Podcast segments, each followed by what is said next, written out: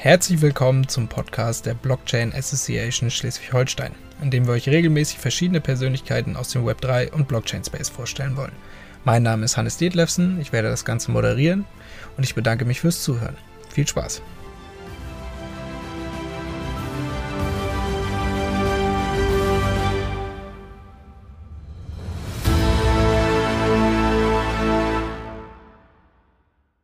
Disclaimer. Die Inhalte des Podcasts dienen ausschließlich der allgemeinen Information und stellen keine Anlageberatung dar. Erwähnte oder vorgestellte Technologien, Projekte oder Unternehmen werden nicht empfohlen oder beworben, sondern ausschließlich zu Informationszwecken erwähnt. Heute haben wir erneut Christian Viehhof, Chief Research Officer bei Rudy Capital zu Gast. Da die Folge der DeFi News sehr gut angekommen ist, haben wir uns entschlossen, dieses Format regelmäßig zu veröffentlichen und starten daher diese Woche mit einer neuen Folge der DeFi News. Heute soll es vor allem um Layer 2s gehen und um aktuelle Entwicklungen im Layer 2 Ökosystem. Schön, dass du da bist, Christian. Stell dich gerne noch einmal kurz vor. Ja, vielen Dank, Hannes, für die Einladung. Mein Name ist Christian Vioff. Ich bin äh, Chief Research Officer bei Rudy Capital, ähm, einem marktneutralen DeFi-Fund, ähm, wo wir jetzt gerade auch, habe ich glaube ich letztes Mal schon ein bisschen geteasert, jetzt eine Art äh, Robo-Advisor bauen. Das heißt, äh, wir bauen On-Chain-Vaults, äh, mit verschiedenen Strategien. Wir kombinieren die dann und dann je nach den Risikopräferenzen und den Zeitpräferenzen äh, unserer Kunden würden wir dann verschiedene äh, Investitionen empfehlen. Super gut. Vielen Dank für das kurze Intro, Christian. Lass uns direkt ins Thema reinspringen. Ähm, die erste Frage wäre, was ist Base und weshalb ist diese Layer 2 für so viele Nutzer so interessant? Mhm. Genau, Base ähm, gehört zu Coinbase oder wurde quasi von äh, Coinbase geschaffen. Ähm, Base ist ein Optimistic Rollup und basiert auf ähm, dem äh, SDK von Optimism. Das heißt, ähm, kann man eigentlich sagen, so eine Art Klon von, ähm, von dem L2 Optimism, den man bereits kennt. Und ähm, ja, das wurde jetzt, glaube ich, sehnsüchtig erwartet. geht auch, glaube ich, jetzt bald äh, komplett live. Ich glaube, dauert nicht mehr lange das, das Ding bei Base ist, ähm, dass ähm, wir ja schon bereits in der Vergangenheit gesehen haben, wie zum Beispiel mit der Binance Smart Chain, dass es immer wieder die Versuche gab von zentralisierten Börsen, ähm, eigene Netzwerke, eigene Blockchains zu kreieren. Ähm, was sich da jetzt ein bisschen herausgestellt hat, ist, dass halt nicht unbedingt neue L1 gefragt sind, wie jetzt bei der Binance Smart Chain. Also der Binance Smart Chain ist eine L1, genauso wie es Ethereum ist. Dahingegen geht jetzt eigentlich die, die Reise ein bisschen mehr dahin, dass man sagt, hey, äh, wir machen Optimistic Rollups. Ethereum hat, es, hat sich weit, äh, weitestgehend durchgesetzt. Und ähm, da nimmt natürlich Base eine ganz tolle Rolle ein. Warum? Weil, ich sag mal, Coinbase als ähm, ähm, SEC-Regulated Entity ähm, relativ hohen Auflagen ähm, quasi erfüllen muss, relativ hohe Auflagen erfüllen muss und damit halt, ja, die größte Sicherheit, sage ich mal, gerade an den Kryptomärkten äh, bietet. Deswegen haben die auch sehr viele Institutional Customers ähm, bei Coinbase. Und da ist natürlich Base jetzt ein neuer Schritt äh, von Coinbase, um halt zu sagen, okay, wie können wir denn jetzt die äh, Angebote, die wir auf Coinbase äh, machen, auch vielleicht ein bisschen mehr in die DeFi-Welt reinbringen. Ich meine, ähm, letztes Jahr kam ja ähm, ähm Coinbase mit äh, Coinbase Ether um die Ecke, also eine eigene ähm, Liquid Staking Solution für Ethereum ähm, als ähm, Kontrahent zu Staked Ethereum von Lido und ich denke mal, diese Art von Produkten, die will Coinbase auch weiter ausbauen. Das heißt, wir werden bei Base eine Art Vernetzung sehen von CFI und DeFi. Und äh, für die Projekte ist Base wahrscheinlich auch sehr interessant. Warum? Es gibt ja Coinbase Ventures als VC, das heißt, ähm, die äh, fanden relativ viele Projekte, genauso wie es auch Binance gemacht hat bei der Binance Smart Chain. Und ähm, ja, ich denke mal, da wird sich Base halt äh, ganz schlau positionieren in Zukunft, in dem Sinne, dass man halt gewisse Services anbieten kann, auch über Coinbase, gewisse Custody-Services vielleicht sogar, plus die Projekte, dass sie dadurch auch wahrscheinlich eine gute Möglichkeit äh, haben, um Geld einzusammeln. Und ansonsten ähm, wird aber Base von der Funktionalität her sehr ähnlich sein wie Arbitrum oder Optimism oder sagen wir fast sogar identisch mit Optimism. Super, vielen Dank für die Einordnung. Ähm, Im Kontext von Layer 2 hören wir auch immer wieder das Wort Zero oder den Begriff Zero Knowledge Proof.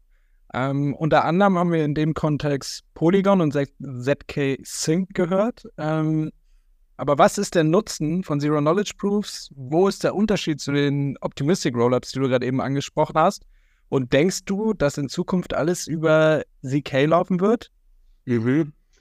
Ja, äh, das ist immer ganz, das sind immer ganz spannende Themen, wo ich auch immer ein bisschen zugeben muss, äh, bin ich natürlich nicht der absolute Experte. Ähm, da gibt es natürlich immer noch mal Leute, die gerade im Bereich DLTs ganz viel forschen und ähm, aber ich glaube, ich kann es ganz gut zusammenfassen in dem Sinne, ähm, dass ähm, wir, Beispiel bei Bitcoin haben wir ja Proof of Work, hatten wir bei Ethereum auch, jetzt haben wir bei Ethereum Proof of Stake. Und eigentlich geht es immer darum, dass man sich Gedanken macht, naja, wie kann ich denn eigentlich so eine Blockchain leistungsfähiger machen? Und ähm, bei Bitcoin gibt es halt ganz oft die Kritik, hey, Bitcoin ist nicht leistungsfähig genug. Warum? Weil wir ja die ganzen Miner haben, die müssen gerade die müssen erst alles verarbeiten, die ganzen äh, Transaktionen, das in den Block gießen. Ähm, deswegen hat sich ja Proof of Stake durchgesetzt, was in dem Sinne nochmal einen deutlichen Ticken effizienter ist, deutlich weniger Strom verbraucht und auch äh, schneller ist bei der, bei der Schaffung von neuen Blocks. Und was wir eigentlich da mal beobachten, ist folgende Idee, naja, ähm, wie können wir einen Konsensus schaffen oder wie können wir eine Art und Weise machen, dass Transaktionen quasi verifiziert werden, ähm, um mit möglichst wenig Einsatz. Also eigentlich geht es immer darum, wir wollen Sicherheit, also das Blockchain-Dilemma, Sicherheit, Dezentralität und Skalierbarkeit. Und da geht es halt dabei, wie kann ich halt eigentlich Dezentralität und Sicherheit beibehalten, also die beiden quasi fix lassen und gleichzeitig die Skalierbarkeit ein bisschen nach oben schieben. Ähm, Skalierbarkeit ist super wichtig, äh, einfach daraus, dass wir halt niedrigere Transaktionskosten haben.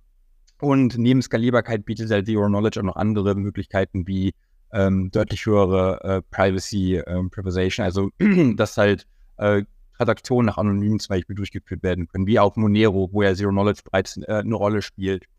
Ähm, trotzdem äh, muss man auch sagen, also so wie ich es verstehe, ist bei den Zero Knowledge ähm, ähm, Rollups so, dass die halt auch eine eigene äh, Sprache verwenden, also ein eigene, eigenes Konstrukt. Also die haben eine Zero Knowledge Ethereum Virtual Machine, die jetzt nochmal unterschiedlich ist von den Optimistic Rollups. Bei den Optimistic Rollups ist es ja so, dass die Transaktionen quasi gebundelt werden und dann äh, quasi in einer Batch übertragen werden an die L1, also an Ethereum, während das bei, äh, ZK, äh, bei Rollups noch ein bisschen anders ist.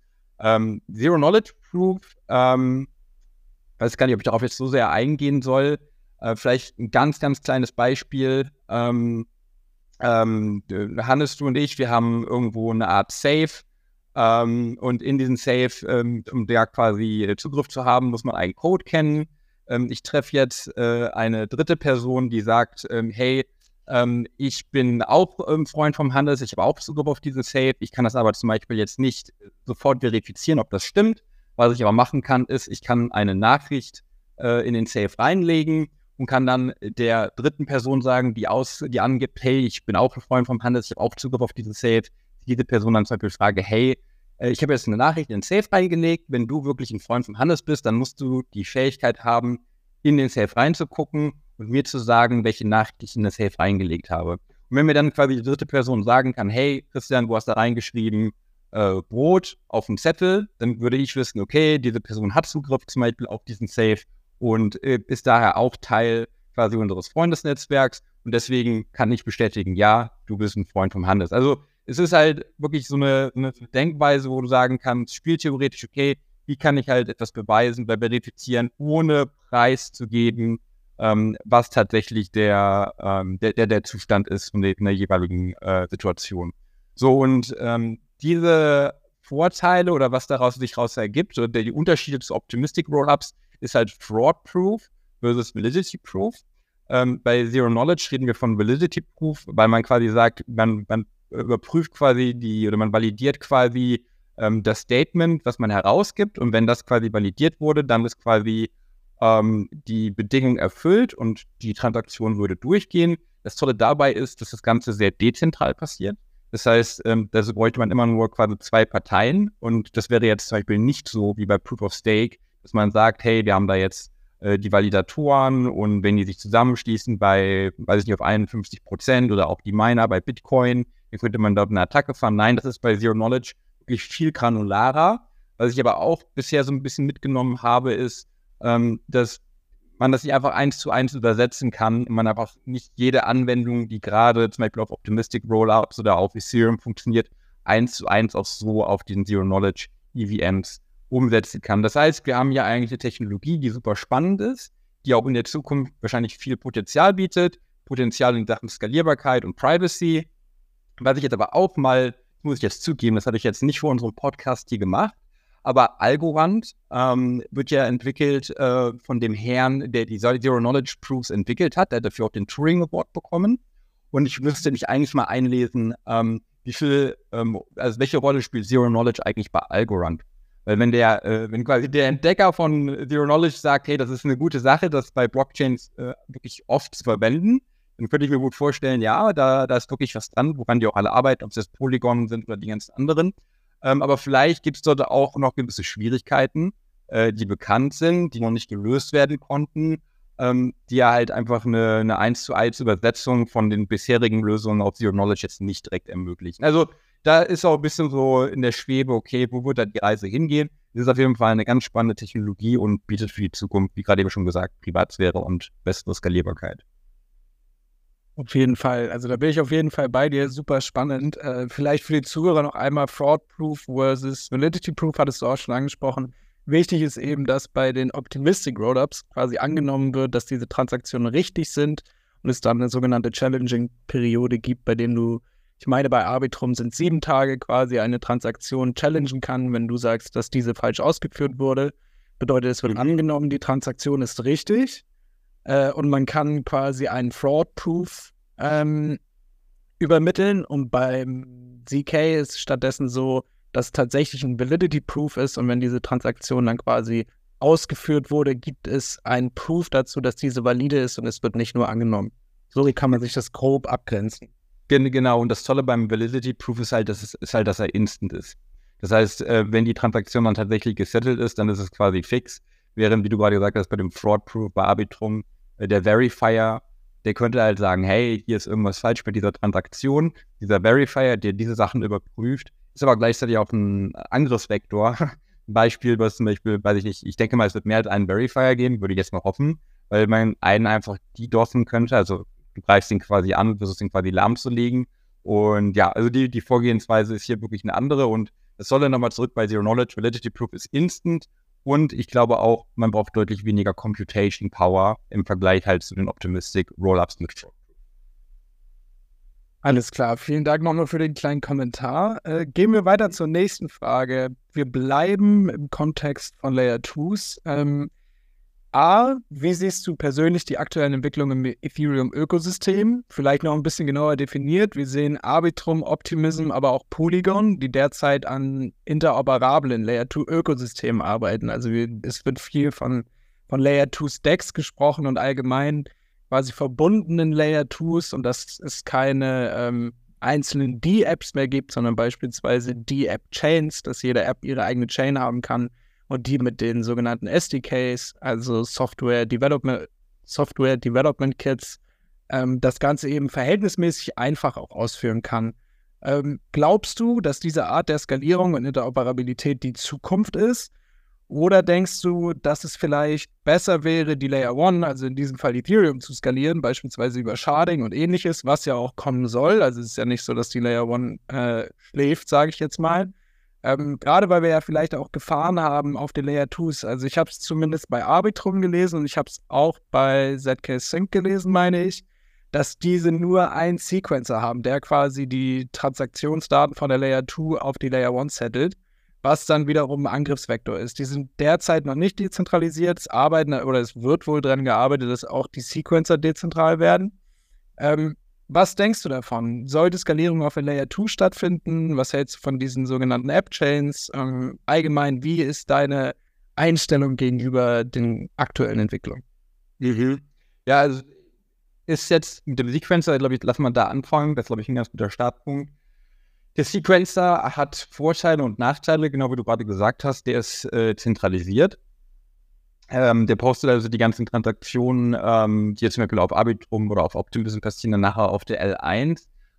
Vorteil von dem Sequencer, dadurch, dass er zentralisiert ist, ist aber auch zum Beispiel, dass du auf ähm, Arbitrum oder auf Optimism nicht in die Gefahr läufst, ähm, gesandwiched zu werden. Also MEV, was würde ich mal sagen, manche sagen, es ist kein Problem. Ich denke mal, viele mehr oder mehr Leute würden sagen, es ist ein Problem. MEV äh, steht dafür, dass man quasi sagt, ich mache eine Transaktion auf Ethereum, jemand sieht meine Transaktion auf Ethereum in dem Mempool und würde dann versuchen, die Frontrun. ähm, um dann quasi noch ein bisschen Geld rauszuziehen aus der jeweiligen, äh, aus meiner Transaktion, quasi vor mir den Trade, dann mal wieder nach mir den Trade, äh, quasi ein Sandwich-Attack. Ähm, so welche Sachen zum Beispiel gerade bei Arbitrum und Optimism nicht möglich, einfach weil ähm, die Foundations da sagen, naja, wir wollen sowas gerade zulassen, das ist gut fürs Ökosystem und deswegen wird der Sequencer das auch nicht zulassen.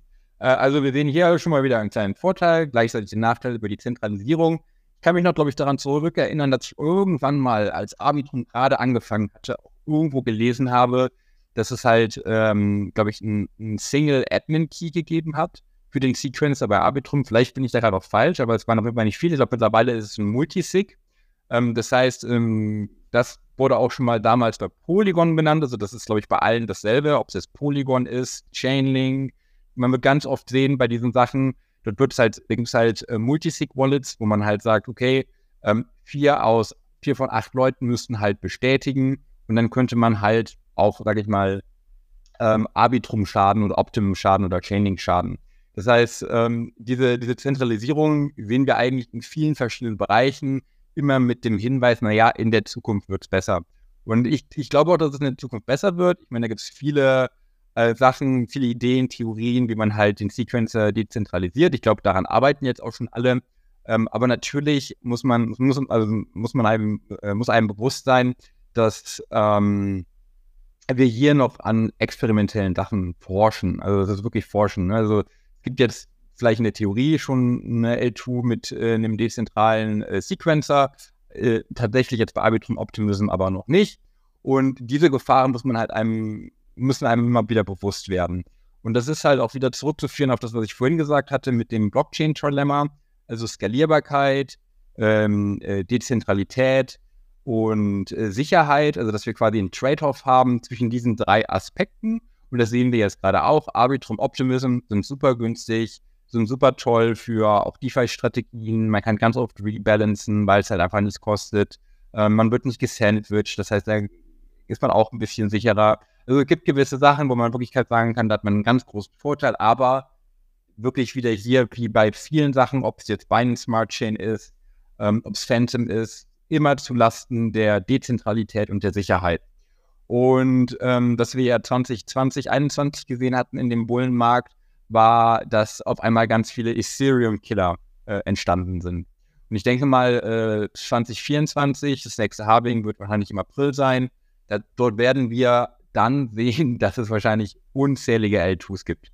Ähm, was ich jetzt auch gar nicht mal so schlecht finde, weil ich glaube, das ist was, wo man auch in der Zukunft noch viel mit arbeiten wird. Gerade wenn halt diese kleinen Probleme gelöst werden, wie ähm, Dezentralisierung des Sequencers. Aber dann kommt natürlich auch wieder die Frage auf, naja, ähm, wenn ich jetzt, weiß ich nicht, 10, 15, 20, 30 verschiedene L2s habe, ähm, habe ich natürlich wieder eine Fragmentierung der Liquidität. Das heißt, ähm, die USDC, die auf Arbitrum liegen, sind jetzt nicht unbedingt verfügbar auf Optimism oder auf Ethereum. Das heißt, äh, sagen wir mal, ich bin jetzt ein großer Investment-Fund, weil ich BlackRock, ich möchte irgendwie was aufbauen, dann würde ich ganz schnell merken, ja gut, bei den L2s die Liquidität ist gar nicht so gegeben, müsste ich auf Ethereum auf der L1 machen. Und jetzt gerade zurückzuführen, äh, Sharding, die ganzen Sachen, ich glaube, das muss auf jeden Fall passieren. Das sollte auch auf jeden Fall passieren, weil da sehen wir halt den direkten Nutzen. Ähm, dadurch, dass wir halt wieder geringere Fees haben, ähm, durch das Sharding. Ich meine, viele hatten ja auch angenommen, dass Proof of Stake Ethereum bereits günstiger machen würde, aber das ist ja tatsächlich nur das Sharding, äh, quasi im nächsten Schritt. Äh, wo man sagen würde, ja gut, die Transaktionskosten gehen deutlich runter und ich, genauso wie jetzt eben auch mit dem Zero Knowledge, mit den L2s, ob es Optimistic ist, äh, Decentralized Secrets, also das sind ganz viele Fragen, die da noch im Raum stehen, aber ich glaube, alles geht eigentlich in dieselbe Richtung. Es geht eigentlich immer darum, dass man sagt, wir brauchen ein Netzwerk, was sicher und dezentral ist und in der Zukunft immer skalierbarer wird. Da wird jetzt, da wird ähm, das Sharding eine Rolle spielen, da wird wahrscheinlich auch Zero Knowledge eine Rolle spielen, die Optimistic Rollout definitiv. Ähm, und dann werden aber halt auch noch so Sachen passieren wie, okay, Hardware wird immer schneller. Ähm, Solana war ja immer so ein Projekt, wo man ja einen sehr, sehr schnellen äh, Server brauchte, um quasi dort eine Node zu betreiben. Das hat natürlich Ethereum gesagt, das wollen wir nicht. Wir wollen immer mehr Partizip äh, also Leute haben, die auch einen Validator stellen, also geringere Anforderungen.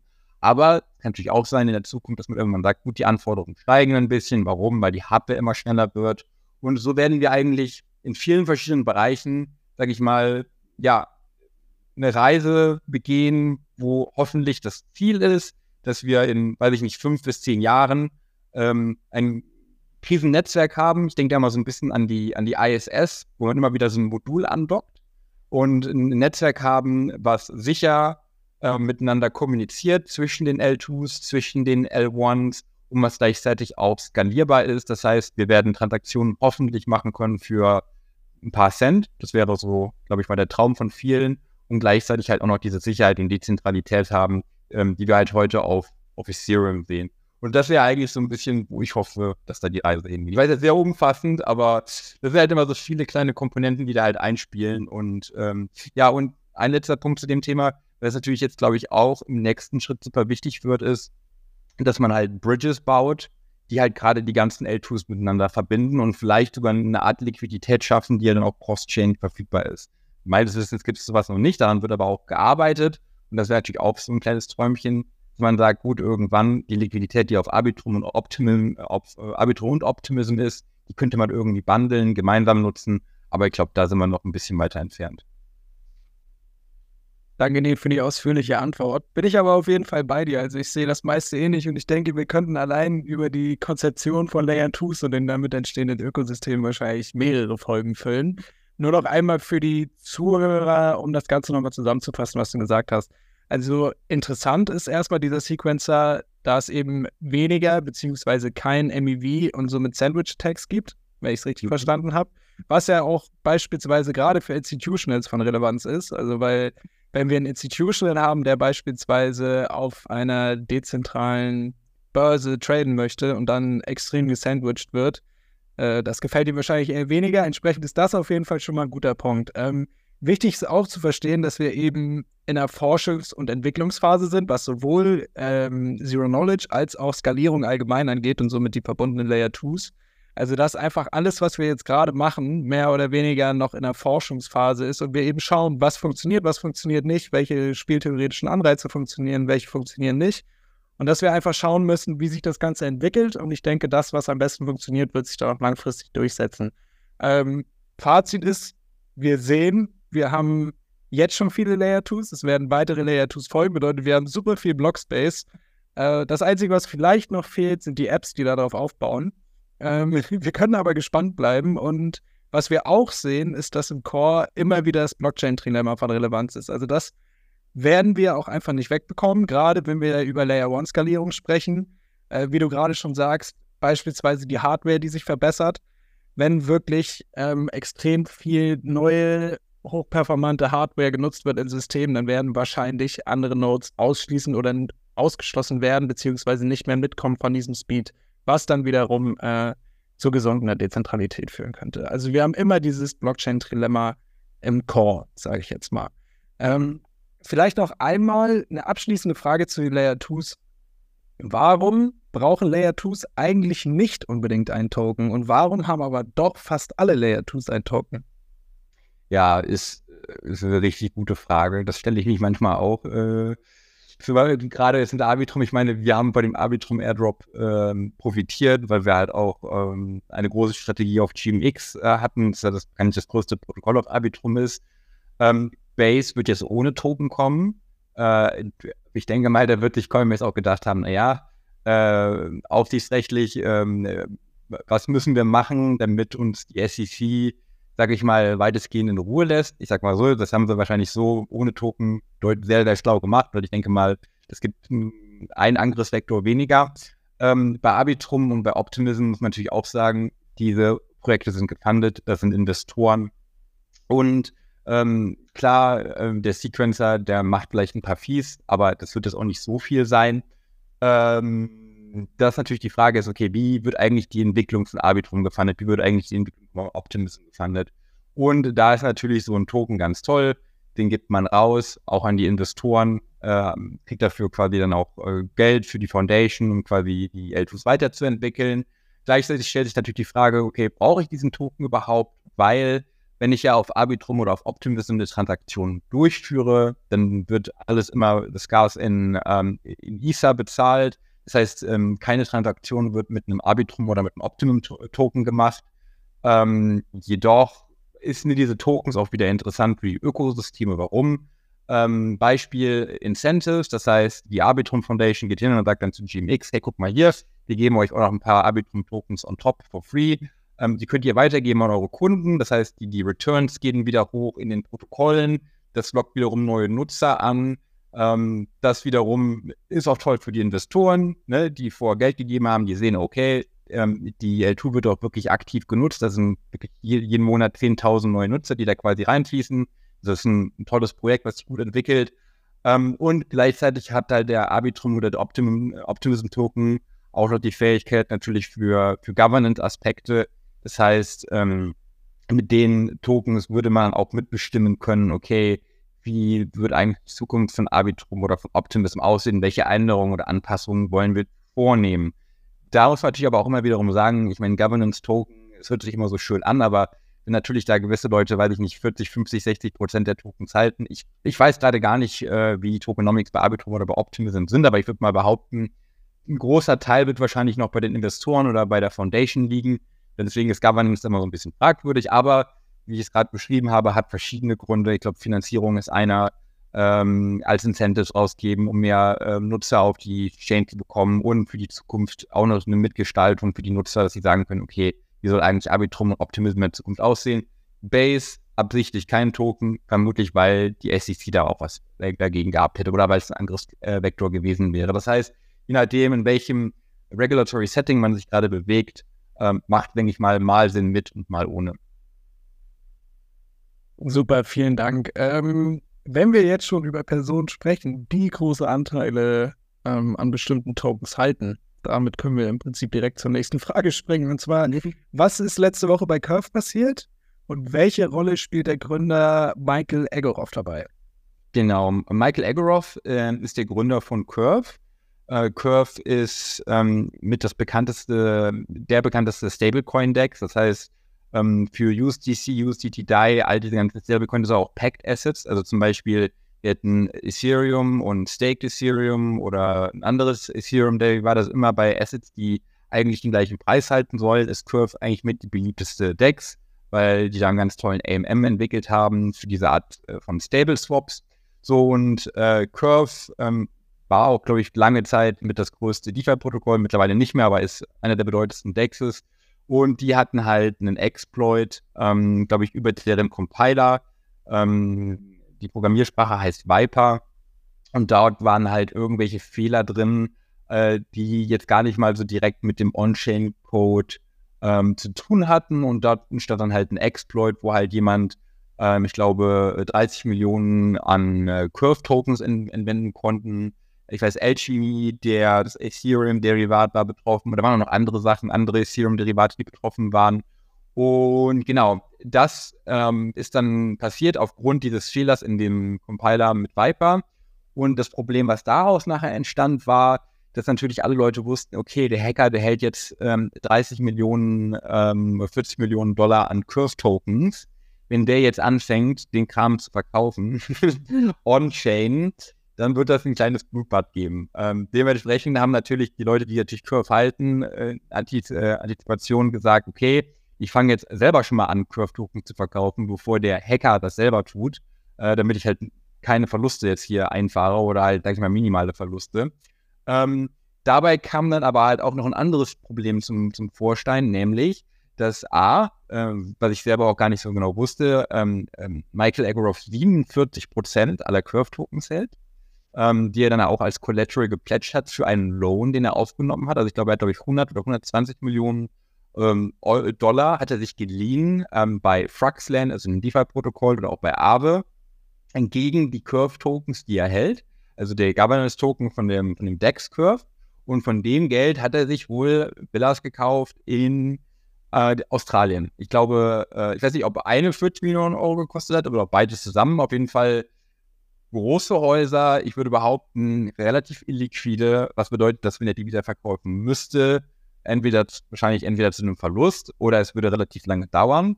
Ähm, genau, und da kam halt die große Diskussion in der DeFi-Community auf A, ähm, ist es wirklich so toll, dass einer halt 47% des gesamten Supplies hält.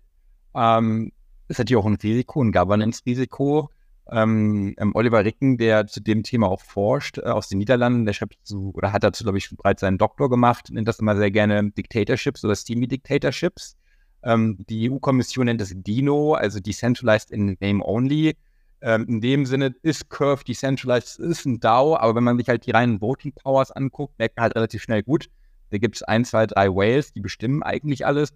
Und halt im zweiten Schritt ähm, hatten die Leute natürlich, ähm, hatten die Leute natürlich die, die Sorge, dass jetzt, da ja alle Leute die Curve-Tokens verkaufen, ähm, Curve theoretisch so niedrig fallen könnte, auf einen Wert von 30, 35 Cent, dass die, dass die Loans, die ähm, ähm, Michael genommen hat, auf seine 47% äh, Curve Supply, also diese 100, 120 Millionen, dass da es zu einer Liquidation kommen könnte. Und diese Liquidation wäre katastrophal. Warum? Weil es gar nicht genug On-Chain Liquidity für diese Curve Tokens gibt. Das heißt, man würde versuchen, also der Smart Contract würde versuchen, da was zu verkaufen, was man gar nicht verkaufen kann. Also ich bin mir jetzt gerade gar nicht sicher, wie hoch da die Liquidität ist. Äh, sie ist auf jeden Fall deutlich, deutlich geringer. Ich würde jetzt mal vielleicht so auf ja, 10, 20 Millionen schätzen. Und wenn da natürlich dann so ein Loan reinkommt von ähm, 100, 120 Millionen, dann würde halt Curve theoretisch, oder entweder die Liquidation würde gar nicht erst getriggert werden, oder B, Curve würde halt komplett auf Null gehen und dann müsste halt Liquidität von den zentralisierten Börsen herangezogen werden. Äh, zusammenfassend, ähm, ich glaube, die Leute waren ein bisschen entrüstet. A, ähm, ähm, will nicht sagen, dass jetzt Michael irgendwie gierig war, aber ich meine, natürlich ist es immer ein gewisses Risiko, was entsteht. Wenn man natürlich ein so teures, illiquides Asset kauft, gegen etwas wie Curve, was auch illiquide ist, da haben wir eigentlich wieder den gleichen Case wie mit FTT, also mit FTX. Ähm, dieses Liquiditätsproblem, das wir damals bei Abracadabra äh, gesehen hatten. Und gleichzeitig halt auch, dass eine Person halt auch so viel Power über dieses Protokoll hat, was halt in der Theorie dezentral ist. Also es zeigt sich halt wieder mal, ähm, man muss aufpassen, A, dass man nicht zu gierig wird, B, immer checken, auch bei den DAOs, wie dezentral sind sie eigentlich und dann der letzte Punkt, ähm, bei diesen Loans, die halt äh, outstanding sind, können die überhaupt liquidiert werden? Was ist eigentlich die On-Chain-Liquidität? Und ich glaube, so ein Kredit hätte, hätte es gar nicht geben dürfen. Weil wenn so ein Kredit gar nicht liquidiert werden kann, dann ist es halt auch eine Schwachstelle bei Aave, eine Schwachstelle bei Fraxland. Und ich will eigentlich gar nicht wissen, was passiert wäre, wäre das zur Liquidation dieses Lohns gekommen. Ja. Super, Christian, vielen Dank äh, für die doch sehr ausführliche Erklärung. Ich hoffe, dass wir auf den letzten Metern nicht allzu viele Leute verloren haben. Ähm, Deshalb stelle ich dir noch einmal eine verhältnismäßig einfache Frage als Abschluss für die heutige Folge. Ähm, wir sehen, also jetzt, wo wir schon im Kontext von Hacks sind, bietet sich das an. Ähm, wir sehen, dass immer wieder Hacks passieren im Zusammenhang mit Bridges. Weshalb sind Bridges so ein starker Angriffsvektor und welche Mechanismen gibt es vielleicht, um Bridges etwas sicherer zu machen? Mhm. Ja, Bridges sind halt äh, ein großer Angriffsvektor, weil wir halt immer eine zentralisierte Komponente haben. Das hatten wir jetzt beim, Multi-Chain gesehen. Äh, beim Multi-Chain wurde ja komplett äh, geruckt. Also da, glaube ich, auch Phantom hunderte Millionen von Funds, ähm, zumindest an Liquidität back. Ich weiß jetzt gar nicht, wie viel von Multi-Chain selbst entsendet wurde. Ähm, der Herr, der Multi-Chain betrieben hat, ist, glaube ich, Chinese. Der wurde auch in China festgenommen. Ähm, am besten mal selber dazu googeln, das ist eine, ist eine relativ komplexe Story. Zeigt aber mal wieder, dass es bei diesen Bridges ganz oft eine Person gibt, die halt über einen Key Zugriff hat auf die gesamten Funds, die halt, halt eingespeichert oder eingelegt oder eingelagert wurden. Äh, ist genau das gleiche Problem, wie wir das vorhin schon besprochen haben. Die Zentralisierung, Sicherheit, so zwei Sachen, die eigentlich immer ein Must sind. Skalierbarkeit, würde ich sagen, ist an dritter Stelle. Ähm, aber bei diesen ganzen Sachen passiert halt ganz oft, dass man halt gerne wegguckt in Sachen Governance, Dezentralisierung und Sicherheit. So, und ähm, die bisherigen ähm, Bridges sind also, äh, sind also anfällig für so welche Attacken, weshalb jetzt halt ähm, Chainlink ähm, zum Beispiel das CCIP entwickelt hat, äh, ein Cross-Chain-Protokoll, äh, wo ähm, Nachrichten ausgetauscht werden. Und das gleiche ist übrigens auch bei Layer Zero. Ähm, das ist ein, auch ein Protokoll, die nennen sich, glaube ich, selber auch Messaging-Protokoll, wo es eigentlich darum geht, okay, wie verbinde ich jetzt Optimism und Arbitrum äh, über einen Channel, dass die beiden miteinander kommunizieren können und diese Kommunikation muss, muss sicher sein, die muss dezentral sein und dann quasi zuletzt auch wiederum skalierbar. Und wenn halt dezentral und sicher erfüllt ist, dann würde man halt sagen, okay, man kann jetzt hier Bridges bauen, die von der Qualität und von der Sicherheit her ähm, ein neues Level stellen. Und äh, ich denke mal, sowohl Layer Zero als auch jetzt Chaining mit CCIP ähm, hat jetzt zum Beispiel ähm, eine neue Möglichkeit entwickelt. Vorher gab es halt meistens immer Lock und Mint. Das heißt, ich möchte meine USDC von Arbitrum nach Optimism schicken. Ich locke sie auf Arbitrum. Ich bekomme sie dann auf ähm, Optimism. Jetzt mit CCIP oder auch mit Layer Zero gibt es halt neue Möglichkeiten. Das heißt, diese Tokens, die ich halt auf Arbitrum einzahle, meine USDC, ähm, die werden dort gar nicht gelockt. Nein, die werden direkt burned. Das heißt, die gibt es gar nicht mehr und werden dann quasi neu gemintet auf Optimism. Das heißt, es gibt durch diese neuen, ja, sage ich mal, Messaging-Tools, Layer Zero, CCIP, jetzt die Möglichkeit oder wird es in der Zukunft die Möglichkeit geben, dass es halt neue Wege gibt, wie diese L2s miteinander kommunizieren, mit der Hoffnung, dass es deutlich sicherer wird, dass diese zentralisierte Komponente wegfällt, dass man ganz klare Governance-Regeln hat und dadurch natürlich auch, dass dieses Ökosystem weiter wächst. Ne? Super, vielen Dank, Christian. Ähm, ich denke, das sollte die Frage geklärt haben. Ähm, dann bedanke ich mich ein weiteres Mal für deine Zeit. Wir werden definitiv noch eine weitere Folge DeFi News in den kommenden Wochen veröffentlichen. Von daher können sich die Zuhörer schon mal äh, auf weitere weise Worte von dir freuen. Und wie gesagt, vielen Dank für deine Zeit. Hat mir viel Spaß gemacht. Ja, macht mir auch immer Spaß, Hannes. Bis zum nächsten Mal.